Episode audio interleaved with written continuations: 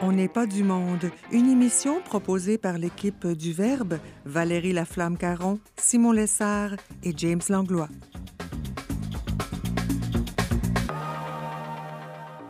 Aujourd'hui à l'émission, Jean-Philippe Trottier nous entretient sur la créativité et on souligne la fête de Saint-Joseph, patron des travailleurs, avec Aubert Martin. Bref, on n'est pas du monde.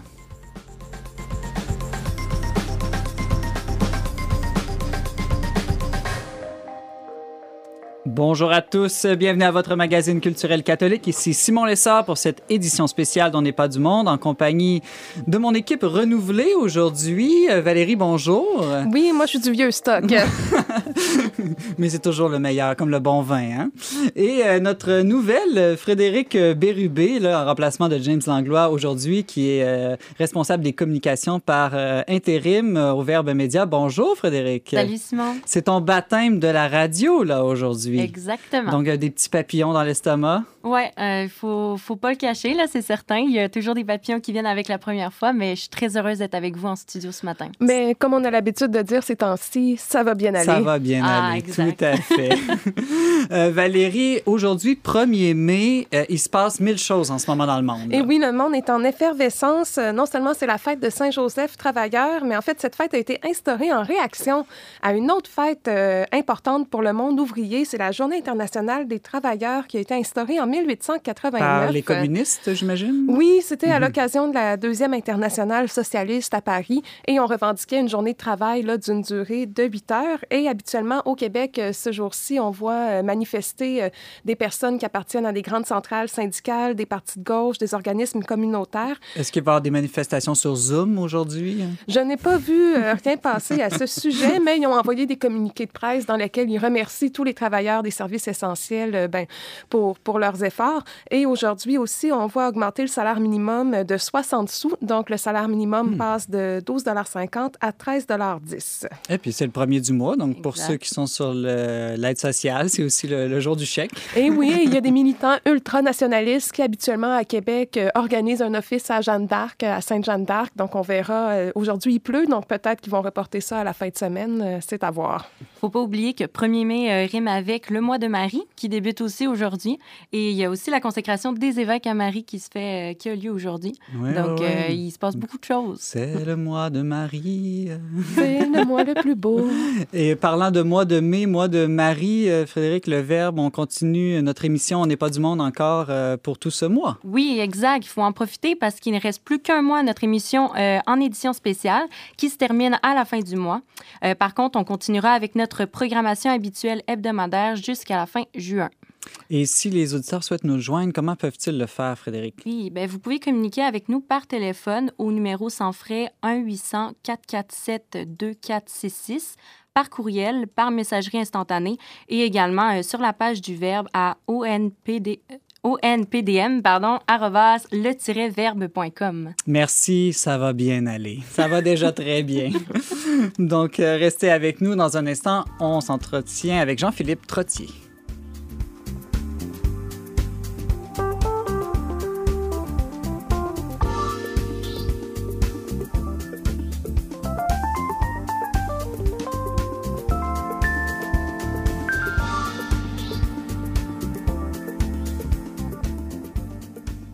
Paul Valéry disait que créer, c'est danser avec des chaînes. En temps ordinaire, ces chaînes sont les lois de l'harmonie pour certains, pour d'autres, les règles de la grammaire. Mais en autant extraordinaire, ces chaînes sont pour plusieurs l'exiguïté de leur appartement et la distanciation sociale. Si on peut confiner les artistes, peut-on confiner leur créativité?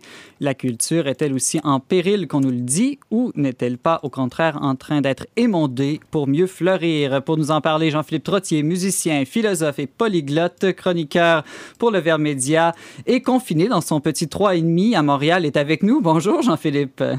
Bonjour Simon. Alors euh, Jean-Philippe, euh, est-ce que les artistes euh, en ce moment sont en panne de créativité ou au contraire c'est une occasion à saisir? Moi, je pense que c'est une occasion à saisir. D'abord, la plupart sont mobilisés par la Covid, donc ils vont faire des trucs, des vidéos et tout ça, mhm. ce qui est tout à fait normal. Mhm. Mais c'est le processus même créateur qui, lui, a besoin d'être harnaché, il a besoin de contraintes pour exercer une liberté beaucoup plus grande à un autre niveau. Justement, là, je voulais qu'on revienne sur cette idée de contrainte qui est comme un vecteur de, de, créativité. Donc, il y a des exemples de ça dans, l'histoire de l'art, dans l'histoire de la culture. Moi, j'étais pianiste avant, et puis il y avait, euh, j'ai eu comme professeur une disciple d'un maître mhm. qui lui avait été disciple de Franz Liszt, le quand même, pianiste quand même. Mhm. du 19e siècle. Il s'appelait Yves Nat, N-A-T. Il disait une chose très juste vos impossibilités, qu'elles soient techniques ou autres, faites-en des intentions artistiques. C'est-à-dire que quand tu as, mettons, un cours d'eau qui avance, ben, il tombe devant une falaise, un obstacle naturel de la topologie. Alors, qu'est-ce qu'il fait? Alors, euh, ben, il dévie, il devient un lac, il, il, il, va sous terre. En fait, le mouvement doit continuer. S'il ne peut pas continuer à un certain niveau, il va continuer d'une autre façon. Tu prends, par exemple, la musique de Jean-Sébastien Bach, qui mhm. est le le grand contrapuntiste de l'histoire, si tu veux, il y en a eu d'autres aussi, mais lui est arrivé à une époque bénie pour cela. Eh, écoute, ces préludes et fugues sont composés sur des choses, c'est des thèmes très, très, très, très simples, bêtes comme chou à la limite, mhm. mais avec tout un, arsenal de règles contrapuntiques et harmoniques, il arrive à faire des choses absolument extraordinaires. Je pense aussi à l'art cistercien, par exemple, les voûtes en berceau, ce sont des inventions géniales avec trois fois rien l'art cistercien qui au XIIe siècle été une, réaction contre le luxe clunisien, le luxe de détail, le luxe de, figuration. Bernard de Clairvaux a voulu revenir à des choses beaucoup plus simples et dans la simplicité, ben, tu es obligé de, comme un enfant, mhm. Tu donnes un enfant l'état de robot, des trucs mécaniques, ben, il va s'emmerder au bout d'un certain temps. Tu lui donnes une cuillère en bois, Exactement. Ah, là, il va exercer toute, sa, toute son imagination. Il va faire, il va s'occuper plus longtemps avec la même cuillère en bois qu'avec mhm. trois Legos. Mais la créativité, bon, ça nous mène parfois au grandiose. Hein. On parlait de, Bach, par exemple. Je pense aussi à la chapelle Sixtine de Michel-Ange, à la Sagrada Familia de Gaudi à Barcelone, euh, aux opéras de Wagner. Euh, mais, bon, mais, aussi, on peut être créatif en étant tout petit, en étant même miniature. Euh, on pense aux origamis japonais ou à la musique minimaliste d'Arvo Part, par exemple. Donc, est-ce que la taille peut être aussi une contrainte créatrice d'une manière? Tout à fait. L'idée principale là-dedans, c'est que euh, une œuvre que l'on que, que l'on construit, qu'elle soit grandiose ou qu'elle soit petite, peu importe, il faut que les rapports internes à l'intérieur de l'œuvre, une œuvre, un mhm. tout, si vous voulez, si tu veux, se compose d'éléments qui, eux, entrent en rapport les uns avec les autres. C'est ce rapport qu'il faut maintenir. Euh, c'est bon, c'est vrai dans l'art, c'est vrai également dans la vie, dans la contrainte. Je, on est dans, moi je suis dans mon 3,5, si tu veux, je suis obligé de faire un espace pour la prière, un espace pour le repos, un espace pour la toilette qui, qui était déjà là quand je suis entré dans l'appartement. La, dans il y a un espace, il faut, il faut vraiment distinguer les parties du tout. Euh, il ne faut pas se dire Ah, j'ai beaucoup moins qu'avant. Non, non, non. J'ai peut-être beaucoup moins, mais j'ai, il faut que j'organise ce monde en plus petit et que j'utilise ma créativité pour trouver les occasions.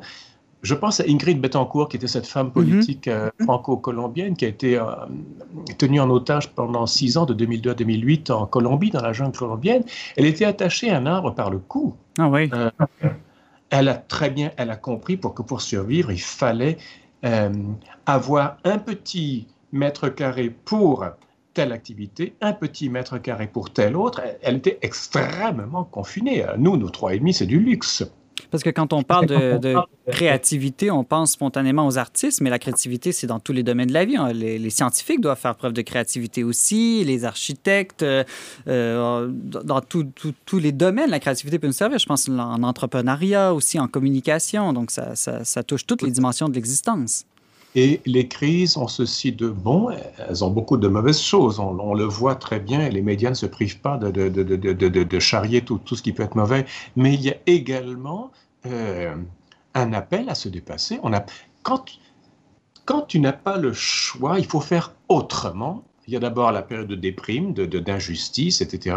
Et finalement, on fait avec et on essaie de trouver. Il faut que le mouvement, il faut que la vie continue. Mhm. Je crois que c'est ça le secret. Et si je tourne en rond dans un cercle dont la circonférence fait 1 km, c'est bien. Si la circonférence fait 100 mètres, ben, je dois continuer à tourner. Si le cercle fait 10 cm, ben, je vais tourner plus petit, mais je vais quand même tourner. Il faut surtout pas rester immobile. C'est l'art de transformer une contrainte en défi ou en opportunité. Est-ce que tu as un exemple, par exemple, d'histoire ou de film où ce serait euh, plus merveilleusement illustré? Il y a un film de Norman McLaren qui dirigeait l'ONF dans les années 60, je pense, ou du moins à, ses débuts. Il était grand copain avec Claude Jutras. Et il a fait un film juste avec des traits. Et hmm. de la musique de Webern. Plus minimaliste que ça, tu meurs. Et c'est un film d'un lyrisme extraordinaire, rien qu'avec la musique de Webern et des traits qui se contorsionnent dans tous les sens. Euh, c'est fabuleux. Je pense aussi au, poème japonais du XVIIe siècle, les haïkus, par ben exemple. Mhm. Ce sont des, des, poèmes avec trois petits vers qui ne veulent pas dire grand-chose. C'est euh, un rayon de lune, ma bien-aimée, goutte de sang sur la neige. Des choses comme ça, ça te crée, il y a une telle discontinuité entre les phrases que forcément ça te ça t'ouvre à un espace immense. Mais parce que dans le petit, on a réussi à créer une distanciation, on a réussi à créer plutôt une, une rupture. Et la rupture permet d'aller au-delà. J'ai l'impression en vous écoutant que les contraintes, au lieu de nous limiter, peuvent stimuler la créativité, en fait. Ah, mais je suis ah, tout à fait. Euh, tu as très bien compris. C'est ah, exactement ça. En même temps, on est libre, on est libre. Donc, il y, a, des gens qui peuvent utiliser, ne pas utiliser les contraintes. Je pense en ce moment, le confinement est une grande contrainte. Et puis, on peut décider de passer sa journée euh, devant son écran et ne pas en profiter. Donc, c'est un appel à notre liberté de, de profiter de la situation. Et de témoigner. Donc, on peut très bien montrer aux autres que l'on peut. Moi, je prends des douches avec 30 litres d'eau, par exemple. Bon, c'est très Pourquoi? Par euh, souci écologiste? Par souci. Je ne suis pas écolo du tout, mais c'est parce qu'on vit dans un monde limité. Il faut comprendre ce que c'est que la limite. Et dans la limite, est-ce qu'on peut quand même avoir un semblant de normalité, de continuer? Mhm. dire, il y a moyen, il y a très, il y a moyen dans les camps de réfugiés, on comprend ça par cœur. Dans, Anne Frank, qui a tenu ce journal de, de, de, 1942 1944, elle vivait avec sept autres personnes dans une annexe, dans un fond de, cours à Amsterdam. Ben, ils ont vécu euh, deux ans comme ça, ils ont quand même réussi avant de finir dans les camps. Euh, c'est quand même un témoignage que l'on peut faire quelque chose, mais il faut, il faut que l'intelligence, qui n'est pas matérielle, se déploie. Mm-hmm. L'intelligence a besoin de contraintes, elle a besoin de, de s'exercer un objet. Mais si la contrainte, les règles peuvent devenir des, des, des pivots là, pour stimuler la créativité, est-ce qu'on peut penser que l'homme moderne, postmoderne, appelons-le comme on veut, qui cherche à constamment transgresser toutes les règles, à dépasser toutes limites, est dangereusement en train peut-être même d'assassiner l'art, la culture? Euh, je ne sais pas, qu'est-ce que tu penses de cet art contemporain qui croit se libérer de toute règle du beau, par exemple? Est-ce qu'on est qu'on risque d'arriver à une époque où il n'y aura plus de créativité? C'est qu'on n'a plus de tradition. Depuis le XXe siècle, l'idée de tradition, d'évolution dans une tradition a, pris le bord. Bon, il fallait bien se libérer de bien des choses, je comprends. Le problème, c'est qu'on ne peut pas créer en dehors, un créateur sans rien. Il n'y a que Dieu qui puisse faire ça parce qu'il est volonté et intelligence en même temps. Mm-hmm. L'homme n'est pas comme ça, malheureusement. Il doit quand même partir de quelque part, travailler avec un matériau qui lui impose sa lourdeur, sa contrainte, sa pesanteur. On ne peut pas juste dire je suis libre, on tombe dans la licence, c'est ça le problème, et on tombe dans la répétition, dans l'ennui, parce qu'en grande partie, l'art contemporain est d'une platitude innommable, il y a de très bonnes choses, mm-hmm. et cette espèce de free-for-all que l'on a, cette auberge espagnole, est porteuse de certains traits de génie. Et le problème, c'est qu'en dehors d'un langage constitué, ben, on ne peut plus... la liberté doit s'exercer contre quelque chose, sauf la liberté divine. Euh, la semaine passée, dans la presse, il y a eu euh, une entrevue avec le cinéaste Denis Arcan dans lequel il disait s'il y a une chose qui renaît tout le temps, c'est la culture. La culture, c'est irrépressible, ça naît partout. très belle image, il ajoutait c'est comme les mauvaises herbes dans l'asphalte au milieu des autoroutes. Est-ce que tu es, Jean-Philippe Trottier, comme Denis Arcan, plutôt optimiste pour euh, la culture et les artistes au Québec en ce moment, malgré la crise? Ah, ah, complètement. Mais je, n'adhère pas à cette idée de la culture hyper subventionnée, hyper soutenue, parce qu'on on crée une classe euh, de gens culturels, de gens... Euh, ça devient un produit du libéralisme actuel. Mais je veux dire, la, culture dans le sens le plus noble du terme, tant mieux s'il y a un mécène, évidemment. Sauf que la, culture, d'abord, c'est l'expression de la vie. Mm-hmm. Mais la vie, pour s'exprimer, doit s'exprimer dans avec un ordre. Elle doit s'exprimer avec, une, avec encore une fois, des règles. Il n'y a pas de vie pure à part la vie divine. Et parlant d'ordre et de règles, peut-être que les moines peuvent nous inspirer là en ce moment. Ah ben évidemment, ça c'est des vies plates. Hein. Ils ont sept fils, euh, ils ont l'Eucharistie, et ça, ça ne change pas. Ils ont peut-être un jour de désert ou de vacances, mais c'est d'une, c'est d'un répétitif, et c'est dans cette répétition, c'est comme un mantra euh, dans, l'horaire, si tu veux ça leur permet d'ensuite de, se détacher de cet ordre-là. Mais il faut d'abord établir un ordre, il faut établir un agenda pour pouvoir t'en détacher, il faut établir un rituel pour ensuite pouvoir te libérer. Jean-Philippe Trottier, euh, tu nous entretenais créativement sur la créativité. Aujourd'hui, on peut t'écouter à Radio VM à ton émission Questions d'actualité. Merci beaucoup pour ces réflexions aujourd'hui. Merci beaucoup de m'avoir invité, Simon. Bonne journée bonne, et bon confinement. bon confinement, au revoir. Alors, restez avec nous dans un instant, notre chronique virale.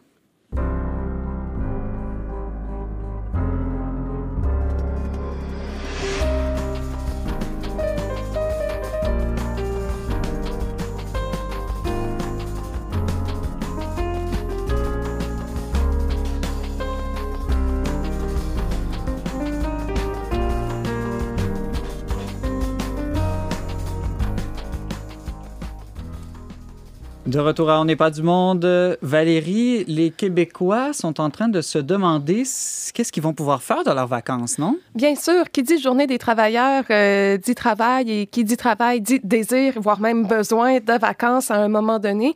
Euh, je ne sais pas pour vous, mais moi, c'est vraiment à ce moment-ci dans l'année habituellement où je me fais un itinéraire détaillé. Euh, je consacre chaque année plusieurs heures de recherche là, pour trouver la meilleure destination, trouver les meilleures activités, créer un petit parcours de niche en dehors des sentiers battus, j'y prends presque autant de plaisir qu'à faire le séjour en lui-même.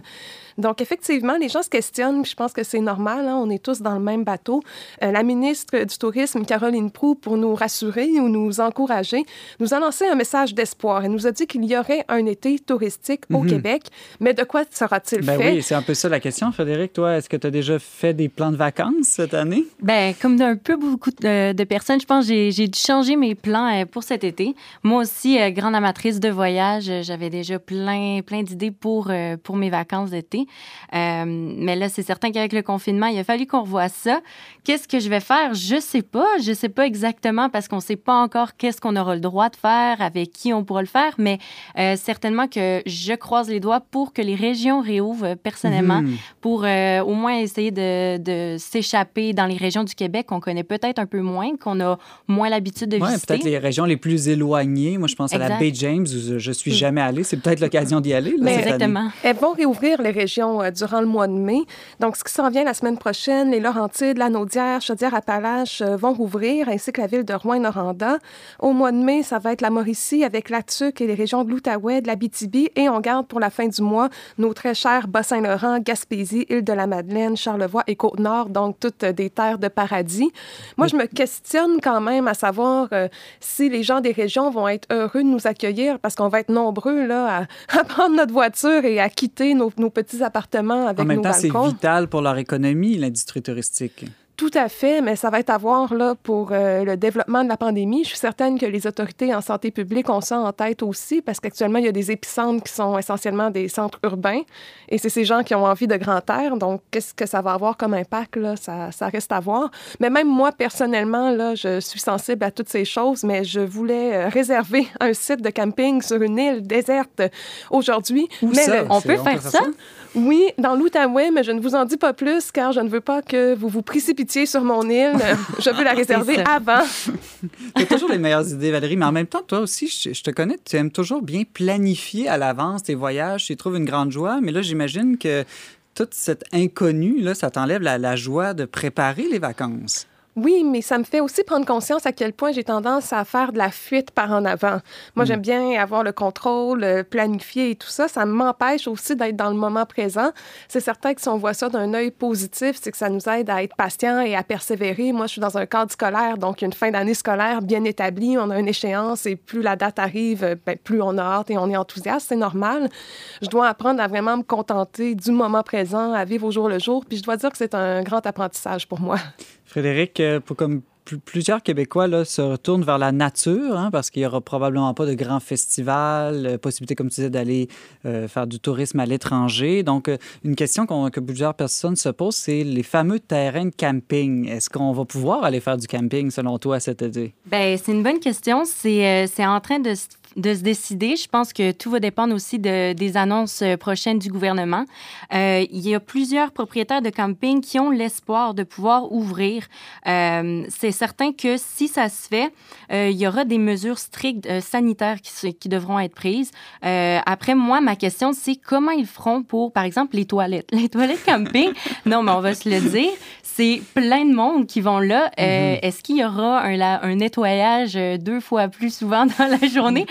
Non, mais c'est des choses qu'il faut prendre en compte. Est-ce qu'on pourra aller euh, faire du camping avec nos amis, avec nos. Ben, pour moi, c'est la grande question. Là. Je, je vis, euh, je suis célibataire. Est-ce que euh, si je peux pas aller avec des amis en voyage, à quoi ça ressemble des vacances seules? je pense que, j'espère que la mesure va être levée là, de, de rester seulement avec les gens avec qui on vit sous le même toit. Tu pourras te louer une, île déserte à ton tour. Mais euh, on a eu beaucoup d'annonces qui suscitaient des questions cette semaine par rapport à l'ouverture des écoles. Moi, je lisais sur l'ouverture des camps de jour et pour avoir animé pendant près de 10 ans des petits-enfants, euh, je pense que c'est possible de garder des enfants en randonnion dans une école en contexte disciplinaire assez strict. Mm-hmm. L'état d'esprit peut y porter, euh, malheureusement, si on y va dans cette direction-là. Mais dans un camp de jour, honnêtement, là, j'ai... À deux mètres de distance les uns des autres, ils ne pourront pas respecter cette mesure-là. Il n'y a pas de grand jeu qu'on peut faire comme ça. Il va falloir être créatif sur les jeux, je pense. Ben oui, et puis je veux dire, le grand principe du camp, c'est que tu arrives, il y a un rassemblement, ça s'appelle comme ça, c'est le mhm. rassemblement. Au et après, le matin, oui. oui, oui, oui, tu pars ben, avec ton Ils vont peut-être jouer à cachette tout l'été. Puis ils vont les laisser cacher. La piscine sera sûrement aussi euh, pas ouverte. Là. Je peux pas croire qu'ils vont laisser un, bain mm. d'enfants euh, aller nager tous ensemble. Donc, euh, c'est vraiment se demander mm. si l'ouverture des camps de jour euh, ben, en fait, de savoir comment ils vont faire en sorte que les, les enfants gardent cette distanciation physique-là, je me demande. Valérie, en même temps, là, on parle de vacances, mais une question que, que je me pose, c'est que est-ce qu'on n'est pas en train d'avoir une discussion de riches occidentaux euh, euh, privilégiés? Parce que j'imagine qu'il y a plusieurs personnes au Québec aussi, mais surtout dans des pays plus, moins riches où les vacances, c'est un vrai luxe, là. Tout à fait. Au Québec, on est quand même euh, chanceux malgré notre attrait pour le travail. 75 des Québécois l'an dernier ont pris des vacances. Euh, parmi eux, 20 est allé en Europe, un autre 20 aux États-Unis. Donc, euh, nous, on, on, aime bien profiter de hmm. l'été. Puis avec nos quatre saisons, je pense que c'est normal. En France, c'est différent. L'an dernier, il y a 40 des gens qui n'ont pas pris de vacances, quand même, hein? qui n'ont pas voyagé. Mais à l'échelle de la planète, là, c'est seulement 15 de la population qui fait des voyages internationaux. pour ce qui est de plus touristique, on peut dire que à peu près la moitié des gens sur la Terre profitent de congés payés, parce que ça, c'est aussi un enjeu. Hein. Il y a beaucoup de personnes dont le revenu permet tout juste de survivre à leurs besoins au jour le jour. Donc, s'ils n'ont pas de congés payés, c'est impossible pour eux là, de simplement se reposer à la maison. Puis, la notion même de tourisme, c'est assez récent dans l'histoire. C'est venu avec l'industrialisation, l'urbanisation et tout ça. Quand il y a une classe moyenne qui a pu émerger, euh, il, il s'est développé une industrie de la plaisance et puis c'est assez récent quand même dans mm. l'histoire, cette notion de tourisme. Les gens avaient quand même des contacts avec la nature, mais ça se construisait pas de la même façon. Moi, la question que je me pose, c'est est-ce que avec le confinement, justement, y aura-t-il moins de gens qui vont prendre des vacances cet été?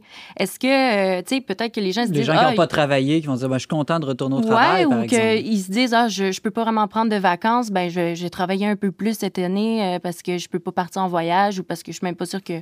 Ou des gens qui ont perdu beaucoup d'argent aussi dans les derniers mois qui vont avoir, euh, ce sera même pas un choix, ils n'auront pas le choix de ne pas prendre de vacances, ben, sauf évidemment des vacances payées.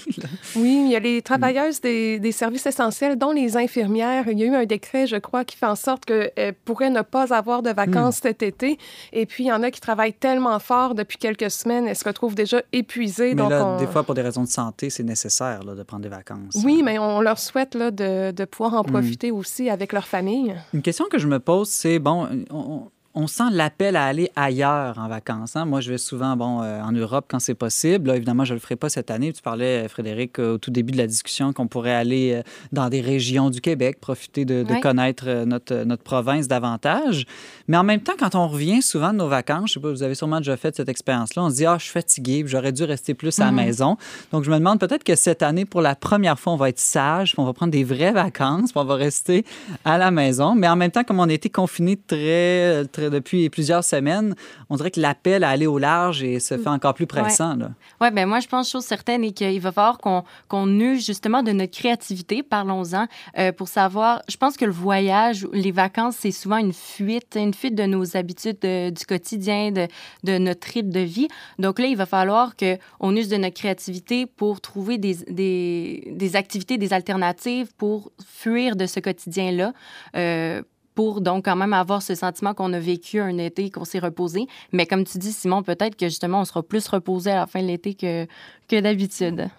Oui, de notre côté, on planifiait un road trip aux États-Unis. Ça fait hmm. quelques fois qu'on fait ça. On part avec un minivan, puis on s'installe dans des espèces de... Aux États-Unis, il y a des grands espaces en dehors des parcs nationaux. Non, vous n'allez pas euh, dans les Walmart. Ben, on y va pour, on y va pour s'équiper en chemin, en chemin. Mais on avait l'habitude de s'installer à un endroit sur le bord d'une rivière, dans un désert ou hmm. euh, deux endroits différents parce que la rivière n'est pas dans le désert. Là. Je, tiens à dire que je suis consciente de ce que je viens de dire.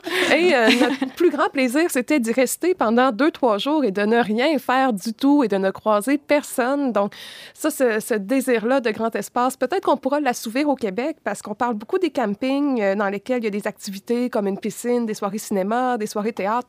Mais il ne faut pas oublier qu'au Québec, on est nombreux à être des amateurs de plein air et ce qu'on cherche, c'est plus de fuir les foules que de se rassembler en grands groupes.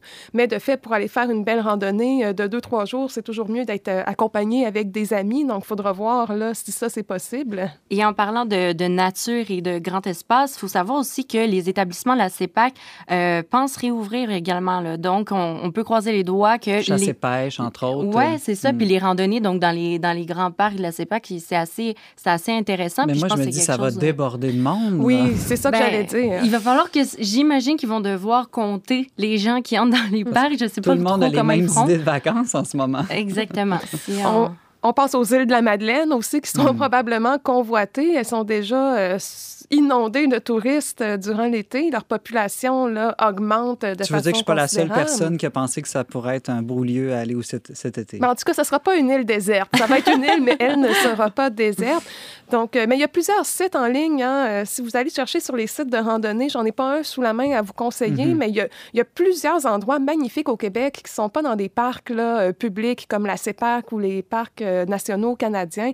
Et c'est des sites qui sont souvent tout aussi beaux, peut-être parfois moins spectaculaires, mais dans, lesquels on peut être un peu plus retiré, plus à l'écart, en dehors des sentiers battus, là, comme je disais un peu plus tôt. Donc, des fois, il faut être créatif aussi de son plein air. Et euh, moi, j'encourage les gens à le faire parce qu'il existe vraiment plein d'endroits euh, plus ou moins connus au Québec. Là, je vais vous en recommander quelques-uns en suggestion à la fin de l'émission.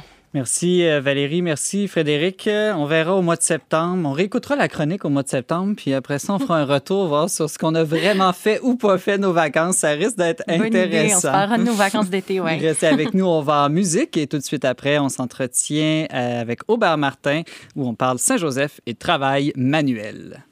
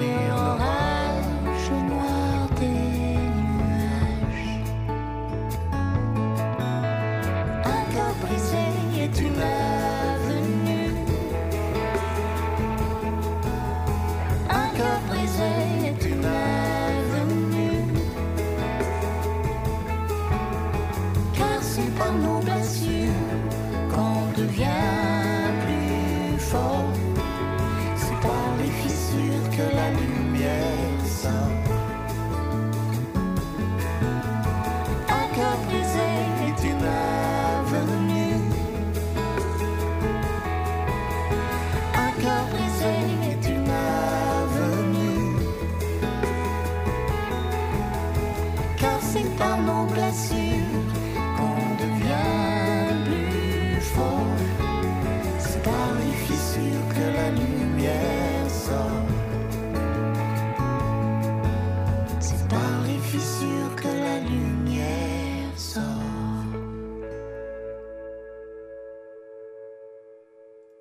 Vous êtes toujours avec Simon Lessard, micro dont n'est pas du monde. C'était Andrea Lindsay avec Un cœur brisé est une avenue. Avant d'aller euh, rencontrer Aubert Martin, je tiens à dire que on a reçu quelques messages de gens qui se demandaient si James Langlois n'était pas en studio parce que sa femme, sa tendre épouse, avait accouché. Non, ce n'est pas le cas. Euh, pour une raison personnelle, il n'est pas avec nous aujourd'hui. Il sera fort probablement de retour avec nous euh, lundi. Ne vous inquiétez pas. Et de toute façon, c'est une bonne nouvelle. Hein? Aujourd'hui, 1er mai, l'Église catholique célèbre partout dans le monde la fête de Saint-Joseph travailleur, fête qui tombe à point alors que l'amorce du déconfinement amène des millions de travailleurs à travers le monde à retourner au bureau. Saint-Joseph est aussi ce menuisier de Nazareth, homme humble et silencieux qui travaille manuellement au service de sa famille. Pour nous en parler, notre chroniqueur Aubert Martin, qui s'est remis au travail manuel récemment, est avec nous. Aubert, bonjour. Bonjour Simon, bonjour tout le monde. Alors, il paraît que tu es en train de construire quelque chose en ce moment. C'est quoi, une cage à lapin, à poule, quelque chose comme ça? Oui, euh, c'est un poulailler qui a plus l'air d'un- d'un- d'une petite cabane euh, des commerces africains. Là. Je l'ai fait en grande dimension, euh, plus que 8 pieds de haut. Oui, je me suis, euh, je me suis occupé. Le, confinement oblige, on se trouve des activités. Puis comme on allait avoir quatre poules, je me suis dit c'est le temps de, mettre mes connaissances en application puis de me construire une, belle petite maison. Ça te permet d'imiter Saint-Joseph. Saint-Joseph, est-ce que c'est une sorte de bon modèle à suivre en ce moment, dans ce temps de confinement rempli d'incertitudes? Oui, effectivement, je pense que dans l'introduction, c'était bien présenté. Et aussi, pour, le retour au travail, mais aussi dans le contexte général, effectivement, d'incertitude. euh, je dirais que c'est pas une recette miracle. Je n'arrive pas ici en disant euh, faites comme Saint-Joseph puis tout va bien aller. Mais, euh, mais, mais je, je pense qu'on sous-estime souvent l'incertitude et l'incompréhension à laquelle Saint-Joseph a dû faire face dans sa vie. En ce moment, c'est sûr que peu importe qu'on soit serein, qu'on soit euh, mal à l'aise, anxieux face aux événements, il y a de l'incertitude. Combien de temps ça va durer? Va-t-il y avoir une deuxième vague? Va-t-il y avoir une grosse récession après? Est-ce qu'on va avoir un travail? Euh, Il est où Dieu dans tout ça? Qu'est-ce qu'on doit faire? Comment on doit réagir? Est-ce qu'on doit prévoir à long terme? Alors, euh, si on regarde la vie de Saint-Joseph, Mhm. euh, d'un côté, il y a eu l'honneur euh, d'être le père, disons, adoptif du Christ, du Messie tant attendu. Et d'un autre côté, la chaîne d'événements qui se sont succédés dans sa vie devait le mener souvent à une espèce, il aurait pu le mener à une incompréhension et à un grand découragement parce qu'il a souvent fait face à des situations où il ne savait pas où il s'en allait. Et étrangement, ou disons parallèlement à ce qu'on vit, Dieu ne lui donnait pas des grandes lumières sur ce qu'il allait devoir faire. Alors déjà, si on pense à la naissance de Jésus, Oui. il cherche un endroit, il porte quand même le Messie. Il aurait pu être en droit de s'attendre à avoir un hôtel 4 étoiles qui l'attend parce que quand même, euh, c'est... c'est- Ben ouais, après tout, c'est c'est le Messie, il va être le père du Messie. Exactement. Mais non, il trouve rien. Alors, qu'est-ce qu'il fait? Il est docile à la volonté de Dieu. C'est comme ça que ça se présente. C'est avec ça que je vais faire affaire. Puis il est docile en dormant, là, presque tout le temps, il se fait parler euh, pendant son sommeil. Il s'est, ben, euh, je ne sais pas s'il se faisait parler presque tout le temps dans son sommeil. Il s'est fait annoncer des choses, effectivement. Mais après ça, je veux dire, euh, il recevait un ordre un peu comme nous, on reçoit des ordres du gouvernement ou un peu comme on reçoit des ordres de la société ou du contexte général en ce moment. Et souvent, on présente Saint-Joseph comme un homme docile, quasiment mou. Il écoute, il est silencieux, il est humble, il fait ce qu'on lui dit. Mais c'est un homme d'action, Saint-Joseph, parce que rapidement, il réagit. Alors, si on pense à la fuite en Égypte, la Mhm. fuite en Égypte, c'est un événement qui est, qui est marquant dans, sa- dans, dans- dans la, dans la- la- la- la jeunesse et la vie de Saint-Joseph. Il a fallu qu'il se revire sur un dixième. Il n'a pas été rechercher ses outils à, à Nazareth pour aller, euh, pour aller les emporter là-bas. Il est parti parce que tout d'un coup, comme nous, du jour au lendemain, sa réalité a changé. Va-t'en de là, sinon tu es menacé. Nous, qu'est-ce qu'on reçoit aujourd'hui? Restez chez vous, sinon vous êtes menacé. Alors, il faut qu'il se revire. Alors, qu'est-ce que c'était son attitude? Il y avait une attitude d'abandon et de confiance dans la volonté de Dieu, dans, la- dans la- dans le, dans le fait qu'on est dans la, dans, main de Dieu, dans la providence de Dieu. Abandon, euh, confiance, mais aussi euh, humilité, vie assez simple. là. Il vivait une vie familiale euh, sans trop de tourisme, justement. Oui, effectivement, il vivait une vie, euh, il vivait une vie très orientée sur, la famille. Évidemment, il y avait des clients, il y avait des gens. Et c'est intéressant des fois de penser au quotidien qu'il devait vivre et que la famille, la sainte famille devait vivre. Des gens qui viennent, des clients, il y en a qui sont contents, il y en a qui ne sont pas contents, il y en a qui, qui négocient. Et Saint-Joseph était charpentier menuisier principalement, mais dans un petit village, c'était pratiquement impossible d'être seulement ça. Alors, peut-être qu'il allait travailler dans des champs des fois parce qu'il manquait d'ouvrage, il allait, il, allait, il allait fendre du bois, donc il y avait une espèce d'allure de, bûcheron aussi. Il prenait ce qui, ce, qui, ce qui passait, mais toujours humblement, toujours dans l'humilité de celui qui, euh, qui, sert et qui fait confiance euh, à la main de Dieu, jamais en se plaignant, jamais en rechignant. Je trouve que c'est des belles leçons pour nous en ce moment parce que si on regarde notre, notre, notre, notre grand, disons, notre grand euh, réflexe, le grand danger qui nous guette dans nos vies, c'est Mhm. qu'on est, on a une tendance actuellement à vouloir tout contrôler, tout maîtriser et tout comprendre. Et là, on se retrouve dans une situation où on maîtrise rien, on comprend rien. Même les experts ne comprennent pas exactement ce à quoi ils sont en train de faire face. Il y a toutes sortes de théories sur le, comment réagir, qu'est-ce que le virus, euh, qu'est-ce que le virus fait. Alors, il y a, il y a une espèce d'obligation de, dire soit on panique, soit on s'abandonne, puis on, on- on- on fait, on, on fait confiance, puis on essaie de, de- de- de, réagir sereinement à ça. Euh, souvent même, on prend parti, on se rebelle. Alors, à cette lumière-là, de, de regarder l'exemple de Saint-Joseph qui, lui, euh, ne se rebellait pas, il n'a jamais euh, rechigné, il n'a jamais chialé contre Dieu. Est-ce qu'il a jamais été vécu de l'incompréhension? Peut-être. Est-ce que des fois, même, il a dû paniquer ou il a- eu peur, par exemple, pour la fuite en Égypte? Peut-être aussi. Il ne faut pas non plus l'imaginer sans sentiment. Tu sais, quand on vit une situation comme on vit, il y a un choc. Mhm. Il y a un choc euh, grand parce que là, tout d'un coup, le monde chavire, si on veut. Et ça, c'est normal. Et lui aussi a dû le vivre, mais après ça, c'est comment on le réagit, comment on le prend. Puis là, ben, c'est ça, c'est de, c'est de- de se donner les moyens, de- d'arrêter de penser à notre retraite dans 35 ans, mais de dire qu'est-ce qu'on peut faire à court terme, comment on peut le faire. Vivre dans le présent, vivre dans, dans la réalité. Euh, Robert Martin, tu nous parles de Saint-Joseph. Tu disais tantôt là, qu'il était menuisier, charpentier. En grec, euh, c'est le mot technon qu'on peut traduire artisan ou même ingénieur. là, Quelqu'un qui transforme, qui travaille la matière. On sait que le- Mhm. le, travail manuel a longtemps été, en tout cas dans les peut-être les dernières décennies, méprisé là, par une société un peu intellectualiste ou technologique. Mais en même temps, il y a un certain courant là, ces dernières années de retrouver des, des adeptes ou des défenseurs du travail manuel qui voient au contraire comme une certaine noblesse et même peut-être un remède aux maux de notre époque qui est comme rendu trop virtualisé d'une manière.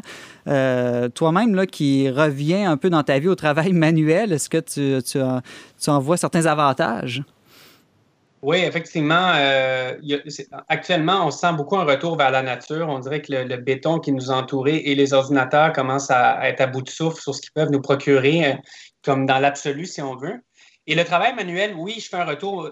J'aime beaucoup Saint-Joseph. C'est vraiment mon, mon saint prédilection. Et en ce moment, je, je suis en train de suivre une formation professionnelle pour être menuisier charpentier. Hmm. Pas parce que je veux être comme Saint-Joseph, c'est juste un drôle d'adon. OK, OK. pas- je vais, je vais pas jusqu'à l'aimer au point de vouloir faire le travail qu'il faisait. là. J'aime ça et ça, ça donne de même. Donc, c'est juste un beau clin d'œil. Avez-vous planifié votre famille de déménager en Palestine bientôt? oui, c'est ça. Puis de, de- de vivre dans une maison vraiment toute faite en bois. Non, pour l'instant, c'est pas dans les- c'est pas dans l'air. De toute façon, la Palestine n'est pas euh, super recommandée non plus. Euh, mais pour revenir, oui, pour revenir à ce qu'on disait sur le travail manuel, c'est- je pense qu'il y a quelque chose qui, euh, euh, disons, qui rejoint notre, lien avec la nature dans, le travail manuel. Le rythme des journées est assez calqué sur le rythme de la journée naturelle. On se lève tôt parce qu'il faut devancer un peu le soleil, on se lève, on se lève avec le soleil il y a un rythme que, tu sais, il faut être efficace, mais en même temps, tu ne peux pas aller super vite. Il y a une limite à aller vite. Ce n'est pas, euh, c'est, pas la frénésie non plus. Donc, il y a une espèce de calme qui accompagne ça. Beau temps, mauvais temps. On vit avec la nature, on vit avec les aléas de la nature, des super belles journées, des journées où c'est plus froid, où ça nous rentre plus dedans. Donc, on est vraiment en contact direct avec la nature. On travaille avec des matières qui sont vivantes. Le bois, c'est vivant. Le, euh, tu ne peux pas faire ce que tu veux, mais en même temps, tu sais que ça va travailler, donc tu prévois le fait que le bois va travailler. Donc, c'est vraiment un contact et je pense que ce qui appelle les gens, c'est que, euh, disons, au travail manuel, ou ce qui leur donne une certaine noblesse, c'est le résultat concret. Parce qu'un travail manuel, on n'est plus des automates où on fait juste cogner un clou toute la journée. Il y a, l'idée de la conception, l'idéation d'un projet, puis après ça, de le voir apparaître sous tes yeux assez rapidement, de voir le résultat concret. Je pense que c'est des, c'est euh, des, caractéristiques d'un travail qui commence à manquer à beaucoup de gens qui, dans leur propre travail, ne voient, un, jamais la fin mhm. et deux, jamais le résultat concret. On les mesure à coup de statistiques, d'échelle ou de, quelque chose qui, au final, devient un peu abstrait parce qu'on dit, il paraît qu'on a bien fait ça, mais je vois jamais la, fin de ça. Valérie, Frédéric, euh, euh, je me demandais, êtes-vous plutôt manuel, vous? Euh, moi, pour être honnête, pas du tout. un peu de maquillage le matin. Ouais, c'est ça, c'est ça. Le maquillage le matin, puis de temps en temps, quand j'ai, euh, je sais pas, quand je suis motivée à faire quelque chose. Mais non, je vais, je vais vraiment aimer ça, aider quelqu'un qui, qui est dans un gros projet, mais par hmm. moi-même, c'est pas la première chose qui me hmm. vient. Et toi, Valérie? Non, moi, pas du tout. Je revendique mon titre de gratte-papier. Euh, moi, je suis meilleure avec les personnes qu'avec les objets. Tu avais peut-être une question de tout à l'heure pour Aubert? Oui, mais je réfléchissais pendant qui parlait, puis je me disais que ça doit être différent, le rapport au travail manuel, quand on est un artisan. Donc, justement, qu'on maîtrise la conception de l'objet euh, du début jusqu'à la, fin. versus dans un cadre industriel où là, on redevient un automate qui fait une monotâche et puis sans voir le sens finalement de, de ce travail-là. Oui, effectivement, mais en même temps, je vous écoute, puis c'est pas fait pour tout le monde. Alors, mhm. c'est ce qui est bien aussi la beauté du travail euh, varié dans notre société, c'est que chacun y trouve son compte. Il y en a que justement voir le ou pas voir le résultat concret ou travailler. Moi, j'ai travaillé longtemps aussi, comme vous le savez, dans le, dans le domaine des idées, dans le domaine intellectuel, qui est très intéressant aussi, qui a toute une autre portée, une autre valeur et tout ça. Euh, donc, ça permet à chacun, disons, d'y trouver son compte. Euh, dans le travail manuel, il ne faut pas oublier qu'avant d'arriver au concret du manuel, ben, il y a des ingénieurs qui, eux, sont sur leur papier, des architectes qui prévoient le, projet, puis qui, qui, euh, dans le ne s'agit pas d'opposer un à l'autre. S'il n'aboutit pas sur le bout d'un marteau, ben, il ne vivra jamais, il ne prendra jamais son, son, euh, son, son, résultat concret. Alors, je pense que les gens réalisent que le travail manuel dépasse le simple fait de dire je mesure, je, je, prends la mesure d'un bout de bois, puis c'est tout c'est comme un gros projet qui, euh, met beaucoup de capacité et beaucoup de monde euh, en interaction. Aubert Martin, euh, c'est fascinant de réfléchir à la figure de Saint-Joseph avec toi aujourd'hui. en ce temps de confinement, peut-être que certains vont en profiter pour faire des expériences, découvrir leur côté manuel. merci d'avoir été avec nous et bonne fête de Saint-Joseph. Ben, merci d'avoir été. Merci et bonne fête à vous autres aussi. Restez avec nous dans un instant les suggestions de mes co-animatrices pour conclure l'émission.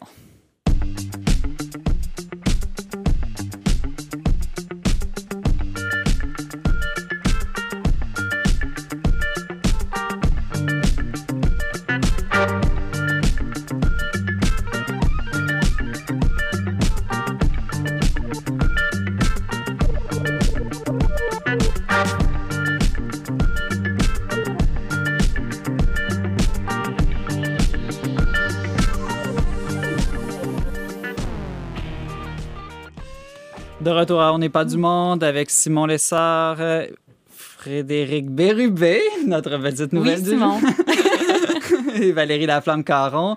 Euh, Valérie, euh, tout à l'heure, on a parlé de tourisme, euh, plan d'été. Est-ce que tu as quelques suggestions à nous faire? Oui, j'en ai trois qui sont alternatives en ce sens qu'elles sont en dehors des parcs nationaux. C'est pour les amateurs de la nature. Je vous recommande d'abord le SAN, Station boréale, qui a été euh, Hmm. fondé à partir des vestiges d'un sanatorium au lac Édouard Tu veux qu'on passe nos vacances dans un hôpital? Tout à fait. Non, sur le terrain de l'hôpital, il y a encore les vieux bâtiments, les ruines. C'est fascinant d'être là. Et les propriétaires font aussi de la- de l'agriculture. Donc, c'est un séjour euh, agro- agro-touristique euh, forestier qui vous attend. Et ce qui est bien, c'est que c'est près d'un lac. On peut euh, louer un canot et se promener d'une île à l'autre sur le lac avec son petit apéro, relaxé. Et tout ça, c'est vraiment génial. Frédéric, euh, as-tu une suggestion pour soit les vacances d'été ou la fin de semaine? Ben moi, je vous propose quelque chose pour la fin de semaine. On parlait Ouais. de créativité, de travail, et j'ai moi-même dit que je n'étais pas très euh, bricoleuse, Mhm. mais j'ai l'intention, pourquoi ne pas profiter du beau temps pour sortir, pour euh, justement travailler dans nos cours, euh, que ce soit en- dans le jardinage, que ce soit dans la rénovation, dans la maison, etc. Moi, personnellement, j'ai l'intention de construire des genres de bacs en, en planche de bois pour faire un potager. Donc, euh, je vais, je, je pense que le confinement va être bon pour moi pour que je devienne un peu plus euh, manuel. Oui, Valérie?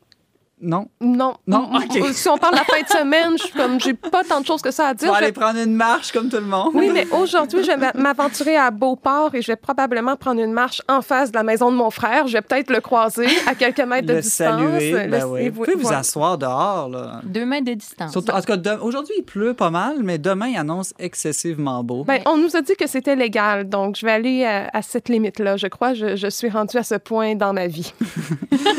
Merci. Euh, lundi prochain à l'émission, nous parlerons avec notre journaliste Sarah-Christine Bourriane, qui a fait une enquête fascinante sur les nouvelles approches en santé mentale. Et Marie-Claude Lalonde nous éveillera aux enjeux des chrétiens persécutés à travers le monde dont les détresses s'amplifient avec la pandémie. Euh, merci d'avoir été avec nous aujourd'hui. Vous pouvez en tout temps écouter et partager cette émission en balado-diffusion. Pour tous les détails, visitez le verbe.com oblique radio. Je remercie mes deux géniales co-animatrices, Frédéric Bérubé et Valérie Laflamme-Caron. Merci aussi à Mario Blouin pour les choix musicaux et à Berthold Bernier à la régie.